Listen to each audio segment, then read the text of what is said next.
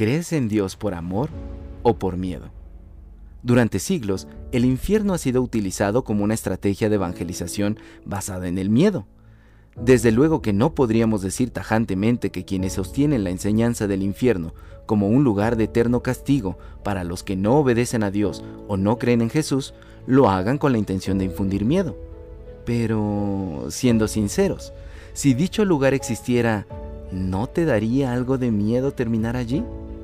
¿Y si nuestra fe está basada en el miedo al infierno, ¿es una fe verdadera? ¿Qué tanto de esa fe hay en ti? ¿Qué tanto de ese concepto de infierno hay en la Biblia? Durante los dos primeros siglos del cristianismo, un concepto del infierno como lugar de eterna tortura no fue muy popular y existían distintas interpretaciones de este tema. Algunos expertos datan el año 543 con el concilio de Constantinopla como el momento en que ese concepto de castigo eterno se volvió oficial en la Iglesia Occidental, y en el concilio de Letrán en el año 1125 se volvió un dogma, y se establecieron castigos contra los que no lo creyeran. Por su parte, las iglesias orientales ortodoxas jamás han sostenido una concepción así del infierno. Pero, ¿qué dice la Biblia sobre el tema? ¿Habla de un infierno? ¿Existe la palabra infierno en la Biblia en los idiomas originales en que fue escrita? ¿Qué dijo Jesús sobre el infierno? De eso y más hablaremos en este episodio y los siguientes de la serie Inferno. Te invito a que te quedes para escucharlo.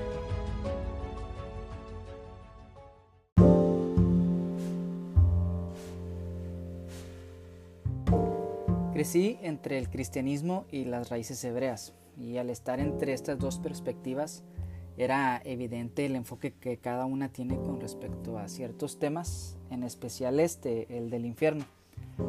Del lado del cristianismo notaba un enfoque muy desproporcionado hacia este tema, como si todo en el cristianismo el único objetivo fuera escapar del lago de fuego y azufre y por otro lado, en Raíces Hebreas eh, había muy poco interés en el tema.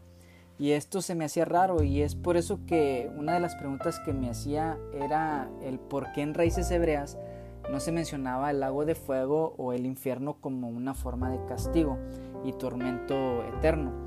Y en el cristianismo esto era casi el tema principal, hasta que me di cuenta que en nuestra tradición, en Raíces Hebreas, no se cree en el infierno. Así es, no según como lo concibe el cristianismo, que es más como una influencia del infierno de Dante que lo que realmente dicen las escrituras.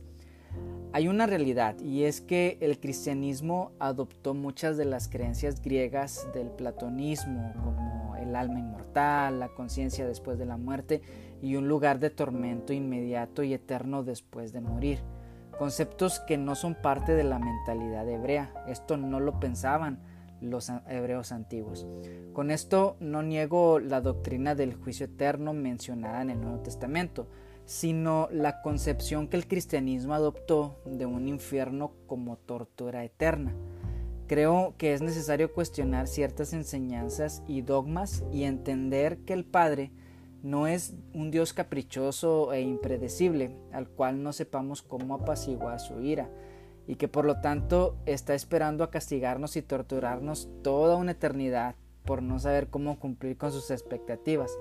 Pero sí es un Dios justo y bondadoso que nos muestra el camino para relacionarnos con Él. Y más que crear en nosotros la sensación de querer escapar de su ira, Él nos muestra que lo que más desea es que corramos a su amor. Y estas son lo que se llaman las promesas mejores. ¡Hey! ¿Cómo están? Acabamos de escuchar las voces de Mario Medina, que es pastor metodista, y de Core Casas, comunicador de Raíces Hebreas. Quisiera agradecer a las personas que han estado siguiendo los capítulos y me han hecho llegar sus comentarios y sus aportaciones a la conversación. En esta ocasión quiero mandar un agradecimiento especial a mi amigo Core Casas, quien fue el primero en reaccionar al capítulo pasado. Aún no lo, no lo había publicado o compartido en Facebook o en Instagram cuando Corey ya lo había escuchado y me mandó sus observaciones sobre el tema.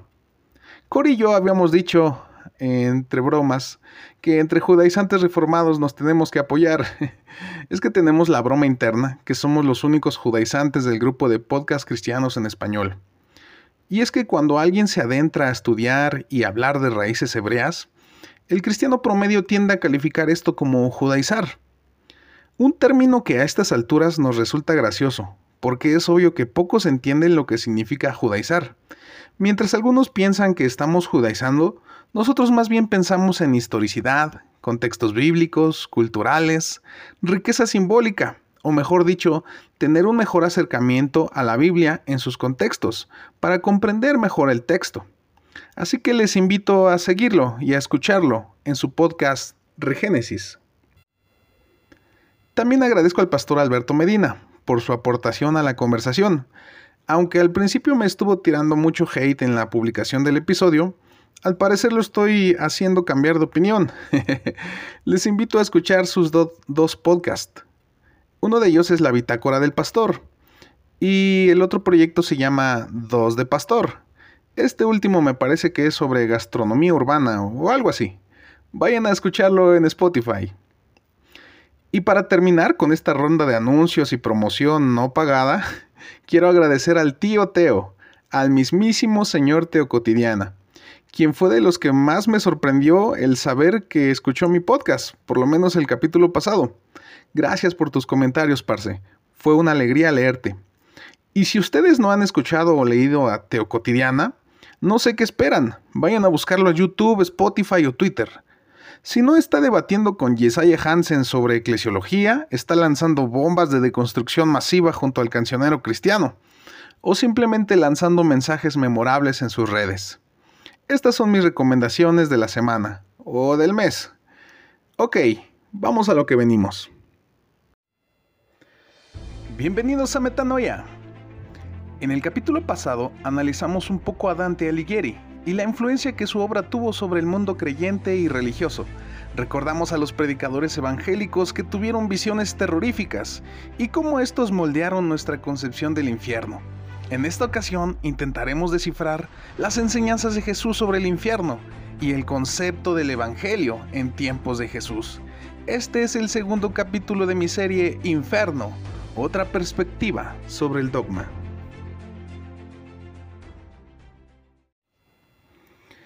El Evangelio y el infierno en las enseñanzas de Jesús.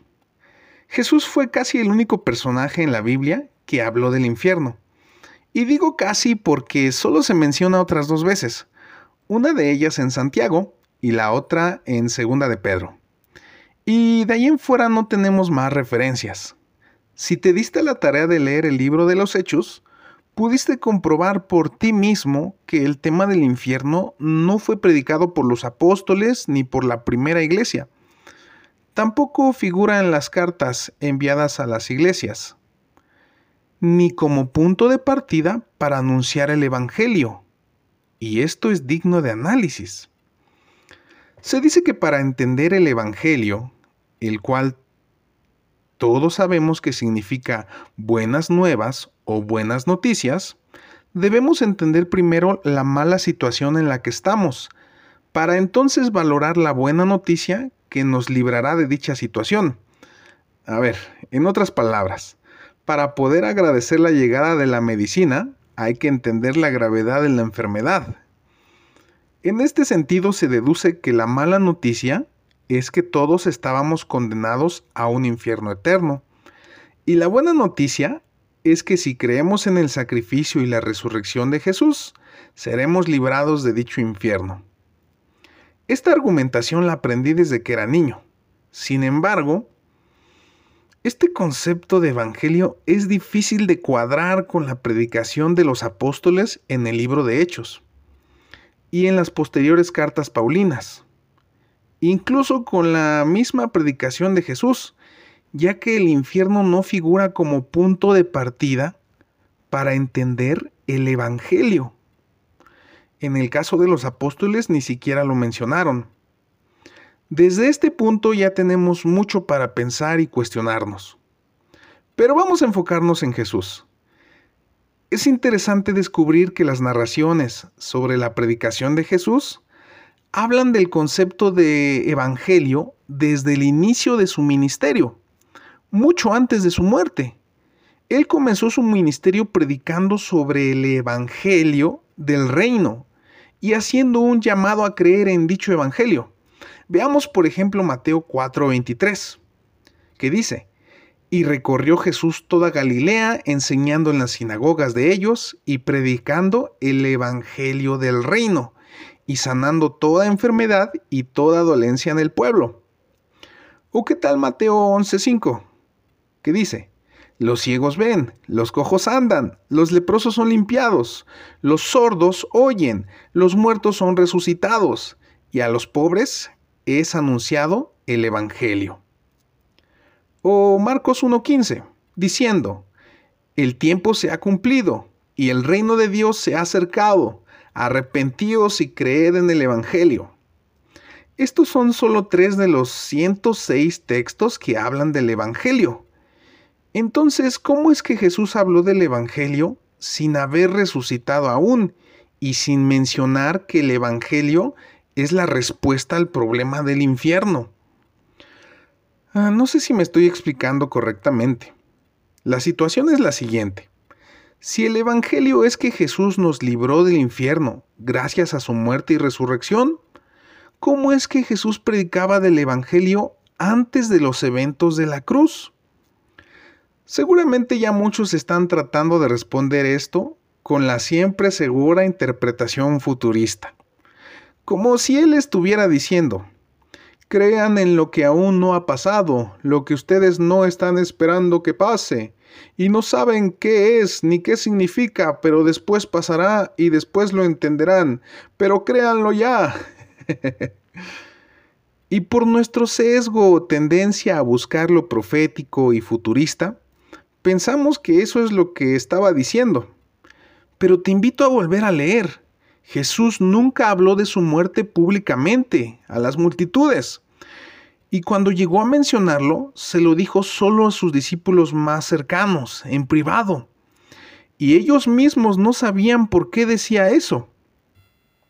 Así que, en realidad, cuando Jesús predicaba del Evangelio del Reino, ya había antecedentes de qué significaba ese Evangelio desde el inicio de su ministerio. Cuando Jesús inaugura o da comienzo a su ministerio, él leyó la siguiente cita en Lucas 4, 16 al 21, que dice, Vino a Nazaret donde se había criado, y en el día de reposo entró en la sinagoga, conforme a su costumbre, y se levantó a leer.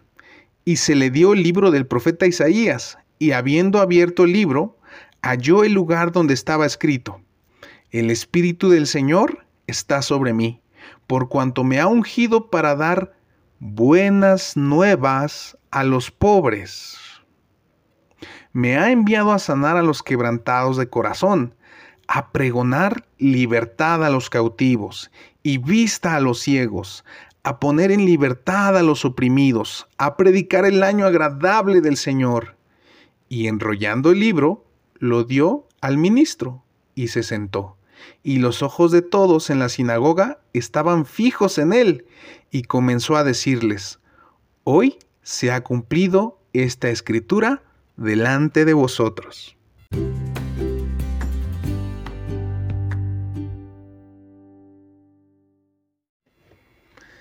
Entonces, lo que Jesús predicó como evangelio en todas las aldeas y ciudades donde estuvo, no es lo que nosotros hemos interpretado como evangelio.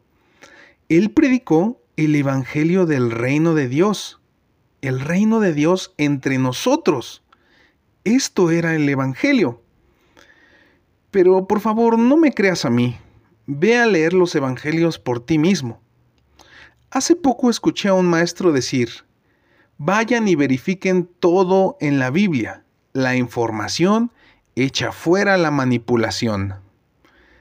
Es importante pensar y meditar en esto del Evangelio del Reino para comprender mejor el ministerio de Jesús y por lo tanto sus enseñanzas.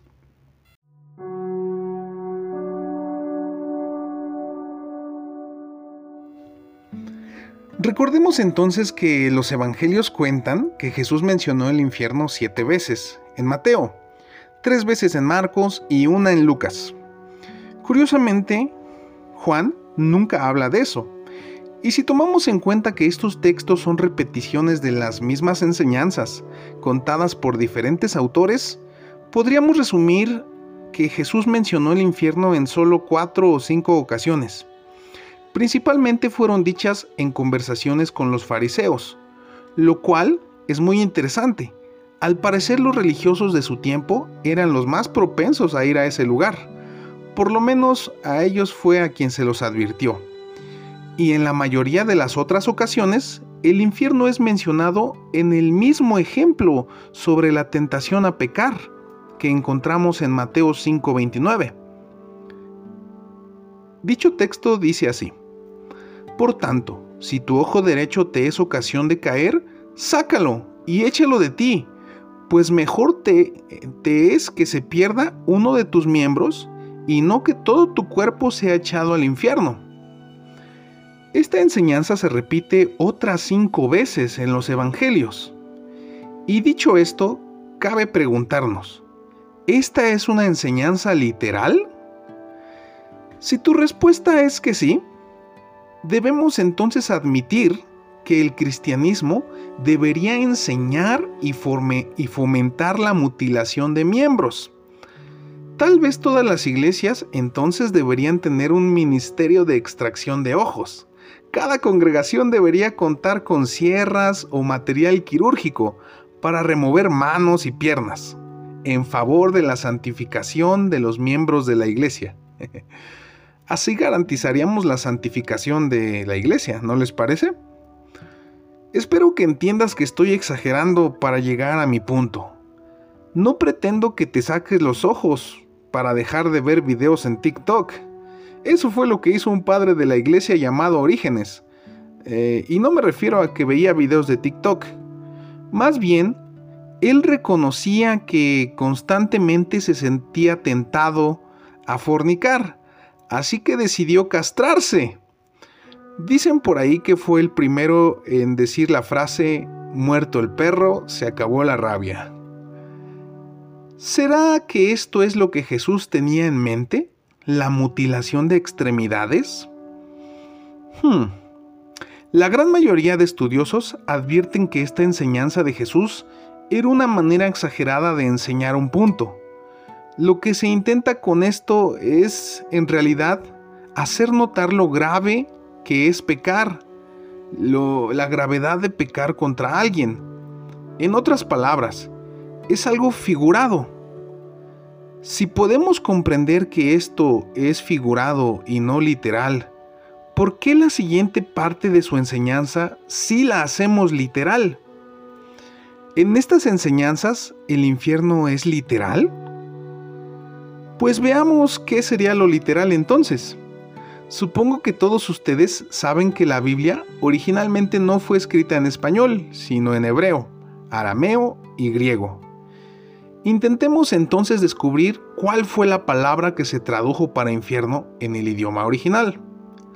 La palabra en griego es gena o gena, la cual hacía referencia a un lugar que en hebreo es llamado Gehinón, que podría ser traducida mejor como el valle del hijo de Ginón. A ver, a ver, ¿Me estás diciendo que la palabra infierno hacía referencia a un lugar físico en la tierra? Pues sí, exactamente eso. El Valle de Ginón era un lugar cuya historia es muy interesante. Tenemos antecedentes que hablan de él en 2 de Reyes 23:10, que dice, Josías también profanó el quemadero que había en el valle de Ben Ginom, para que nadie quemara allí a su hijo o a su hija como sacrificio a Moloch. También leemos otro antecedente en Jeremías 7:30. Porque los hijos de Judá han hecho lo malo ante mis ojos, dice Jehová. Pusieron sus abominaciones en la casa sobre la cual fue invocado mi nombre, amancillándola, y han edificado los lugares altos de Tofet, que está en el valle del hijo de Ginom, para quemar al fuego a sus hijos y a sus hijas, cosa que yo no les mandé ni subió en mi corazón. Este valle era uno de los lugares más horribles que te puedas imaginar, un valle a las afueras de Jerusalén, que aún en tiempos de Jesús era usado como un lugar donde los cadáveres de personas indeseables eran quemados, donde históricamente se sacrificaron niños y niñas al dios Moloch, un lugar donde se tiraban y se quemaban todo tipo de animales y basura, donde los gusanos tenían comida de sobra para no dejar de reproducirse. ¿Les suena conocido lo de los gusanos que no mueren? en pocas palabras, el lugar más desagradable que te puedas imaginar sobre la faz de la tierra. Ese lugar llamado en griego Jena fue el lugar al que Jesús se refirió cuando habló del infierno. Así que ahora cuando leo estas enseñanzas de Jesús, sé que no se estaba refiriendo al infierno de la imaginación de Dante, sino a este lugar del cual todos en su época tenían conocimiento.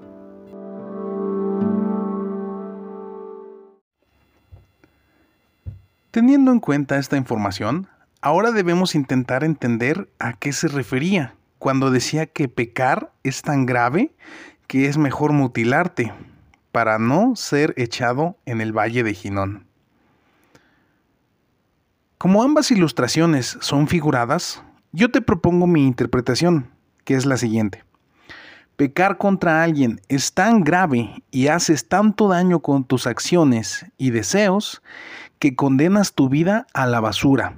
Pecar contra alguien es echar tu vida a la basura y no trabajas en favor del reino de Dios.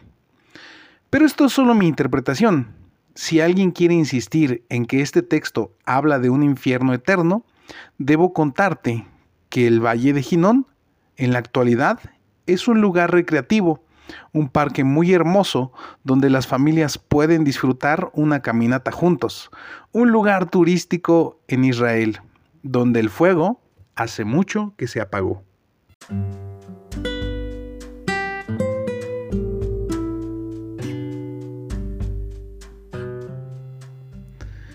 Por último, hablemos de la historia de Lázaro y el hombre rico.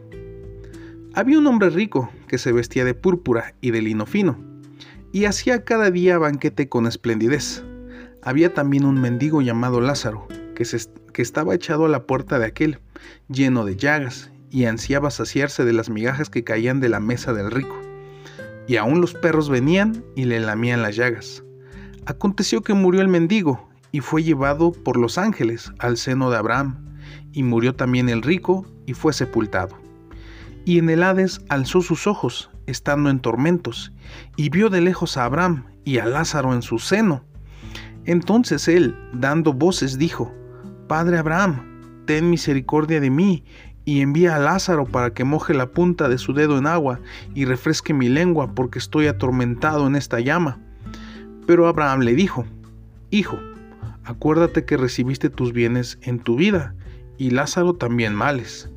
Pero ahora éste es consolado aquí, y tú atormentado. Además de todo esto, una gran cima está puesta, puesta entre nosotros y vosotros, de manera que los que quisieren pasar de aquí a vosotros no pueden, ni de allá pasar acá.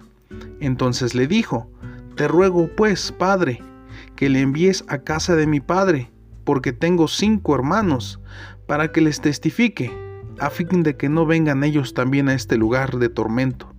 Y Abraham le dijo, a Moisés y a los profetas tienen, óiganlos. Él entonces dijo, no, padre Abraham, pero si alguno fuera ellos de entre los muertos, se arrepentirán. Mas Abraham le dijo, si no oyen a Moisés y a los profetas, tampoco se persuadirán, aunque alguno se levante de los muertos. Esta narración está en Lucas 16, del verso 19 al 31. ¿Qué es esto que acabamos de leer? Pues es uno de los textos más clásicos para hablar del infierno. pero te pido que vuelvas a leer y consideres lo siguiente. ¿Es usada la palabra infierno? En realidad no. La palabra es Hades, que para los griegos es el lugar donde todos los muertos van. En el judaísmo encontramos su equivalencia con la idea del Seol, que era el lugar donde todos los muertos iban. ¿Este relato pretende enseñarnos a detalle lo que pasa después de morir? Mm, tal vez no. Otra pregunta. ¿Lázaro recibió a Jesús en su corazón? ¿Qué hizo Lázaro para librarse del castigo? Pues en realidad nada. En todo caso, lo que el texto dice es que porque en vida sufrió, ahora le tocaba ser consolado. En otras palabras, todos los que sufran como Lázaro serán consolados después, independientemente de que conozcan a Jesús o no. ¿Qué hizo el rico? Intuimos que fue egoísta al no darle de comer al hambriento. Lo cual sí se repite en muchos pasajes como motivo para ser castigado. Ser egoísta y no darle al necesitado es motivo de castigo. ¿Te diste cuenta que según el texto, para ser salvo del castigo, no se necesita que nadie vaya al inframundo y después dé testimonio del castigo? Sino que los hombres obedezcan la ley de Moisés y los profetas. Es decir, según esta narración, la, la salvación del castigo es por obras. ¿Acaso los personajes como Abraham pueden hablar con todos los que están sufriendo? Bueno, para mí fue interesante descubrir que esta historia de Lázaro y el rico podría estar basada en un cuento egipcio, que después inspiró una fábula talmúdica. En dichos relatos había dos personas que iban al inframundo, y en ambas historias uno era premiado o consolado y el otro atormentado. ¿Será acaso que esta historia que se cuenta exclusivamente en Lucas será un midrash? Un midrash es una historia ficticia que se usa con el fin de enseñar algún mensaje. En este caso, tal vez el mensaje sería, si eres rico, tienes que darle a los pobres, Dejaré que tú saques tus propias conclusiones sobre lo que esta historia significa. Aún hay mucho que hablar sobre este tema. Esperaba que pudiera resumirlo lo más posible en tres episodios. No sé si lo logre.